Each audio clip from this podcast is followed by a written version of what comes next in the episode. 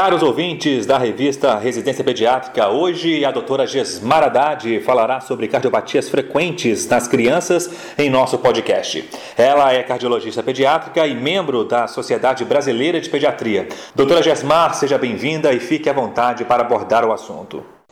Dividirei esse áudio em quatro itens que são as cardiopatias mais frequentes na criança. 1. Um, cardiopatias congênitas as cardiopatias graves no recém-nascido são as que podem ameaçar a vida do bebê se não abordadas precocemente. A maioria pode ser identificada pela ecocardiografia fetal e são aquelas cianogênicas, canal arterial dependentes, ou seja, o fluxo pela artéria pulmonar é tão crítico e, portanto, a oxigenação do sangue venoso pelos pulmões depende da manutenção do canal arterial patente. Isso é conseguido usando ciprostaglandina E1 intravenosa continuamente até abordagem cirúrgica. Quando o diagnóstico não é feito através do eco fetal, o teste de oximetria de pulso ou o teste do coraçãozinho vai evidenciar a baixa saturação arterial e, portanto, a gravidade. A radiografia de tórax mostra o hipofluxo pulmonar e o ecocardiograma confirma o diagnóstico. B. Cardiopatias congênitas no lactente pode se apresentar clinicamente como sinais de insuficiência cardíaca congestiva, principalmente dificuldade em ganhar peso, cansaços mamadas, bronquite ou pneumonia de repetição. Geralmente, há sopro sistólico na borda external esquerda e fluxo pulmonar aumentado na radiografia de tórax. A cardiopatia mais comum nessa categoria é a comunicação interventricular, importante hemodinamicamente. 2. Miocardite viral. Pode ocorrer em qualquer idade, geralmente após um quadro viral, como infecção respiratória ou gastroenterite aguda. Qualquer vírus pode provocar miocardite, mas os parvovírus B19, adenovírus, enterovírus, vírus herpes são os mais comuns.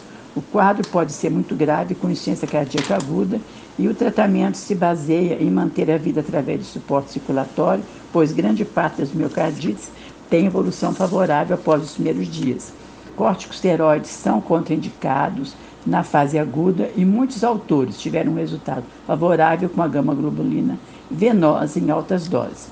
A biópsia miocárdica pode esclarecer a etiologia viral quando se utiliza técnica de PCR e imunistoquímica para a tipagem dos linfócitos.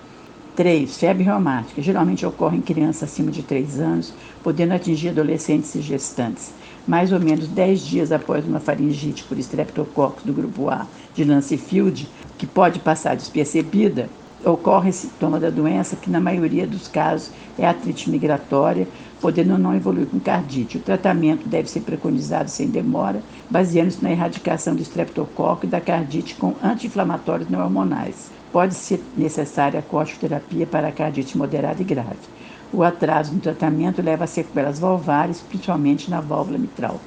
4. Cardiomiopatia hipertrófica. São doenças que ocorrem em vários casos da família, mas pode ser por mutação isolada. Geralmente são assintomáticas. O diagnóstico é suspeitado pela presença de sopro sistólico no bode senal esquerdo, ou às vezes o adolescente vai ao médico para ser liberado para esporte competitivo. Ao se suspeitar do diagnóstico, o ecocardiograma confirma e pode indicar se há obstrução na via de saída do ventrículo esquerdo. A ressonância magnética é fundamental, pois a presença de realce tardio indica maior gravidade e até risco de taquicardia ventricular com morte súbita. O nosso podcast de hoje contou com a participação da cardiologista pediátrica e membro da Sociedade Brasileira de Pediatria, doutora Gesmar Haddad. Até a próxima.